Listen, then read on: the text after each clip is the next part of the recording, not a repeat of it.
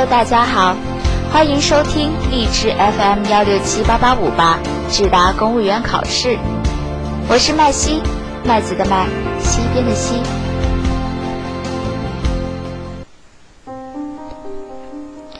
最近呢，麦西的一位闺蜜准备要孩子，但医生说她太过瘦弱且气血不足，身体底子不行，还不建议要孩子。这可把他的妈妈急坏了，每天好汤好菜伺候着，巴不得他一天能长几斤。最近啊，还带他去看中医，开中药调理身子。他妈妈为了他能生个猴宝宝，可是卯足了劲儿。中医药，在大家的印象中，应该是个非常神奇的东西，对吧？它是我们中华民族的骄傲。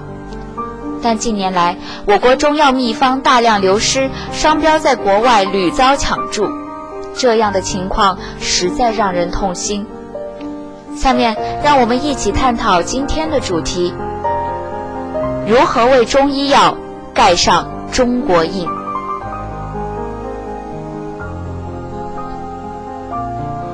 屠呦呦因发现青蒿素而获诺奖，令公众重新审视土生土长的中医药。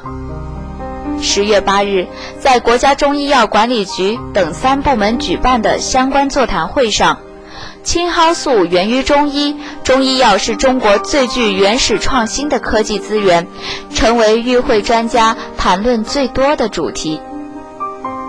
屠呦呦说。青蒿素是传统中医药送给世界人民的礼物，但这个礼物却是免费的。尽管青蒿素是我国药品管理法实施后注册批准的第一个新药，也是到目前为止我国为数不多的创新药，但由于历史原因，青蒿素的知识产权被跨国药企所占有。幸运的是，诺贝尔奖承认了屠呦呦的首创性，认为她在青蒿素研究中具有无可争议的三个第一。四十多年后，这项拯救上百万生命的成果才被盖上了中国印。然而，中国创新的成果不能总寄望由国际性的学术荣誉来认可。中国创新的资源也不应常用秘不示人来保护。屠呦呦获诺奖，青蒿素进入大众视野，提出了一个迫在眉睫的问题：如何以有效措施开发和保护中医药这一宝库？我们对中医药这些老祖宗留下的宝贝，还缺乏有效的开发和保护手段。以汉方戟为例。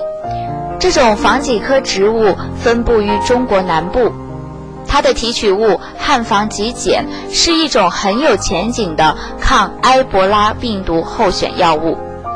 然而，这项成果并不幸中，是美国和德国研究人员在科学杂志上发表了相关论文。中药提取物如此，中药复方境况也让人担心。近年来，我国中药秘方大量流失，商标在国外屡遭抢注，洋中药纷纷在我国境内抢注中药专利，中医药竟成了国外企业的摇钱树。比如，不少国人去日本不仅抢购马桶盖，还会扫货汉方药，这就源于日本对《伤寒杂病论》《金匮要略方》等古籍中所载古汉方的开发。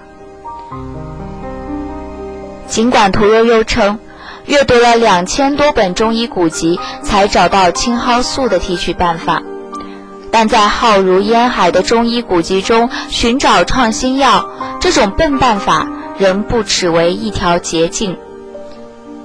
西方传统筛选新药方法如同大海捞针，一些发达国家因而凭借技术优势，大力发掘世界各地的传统药物。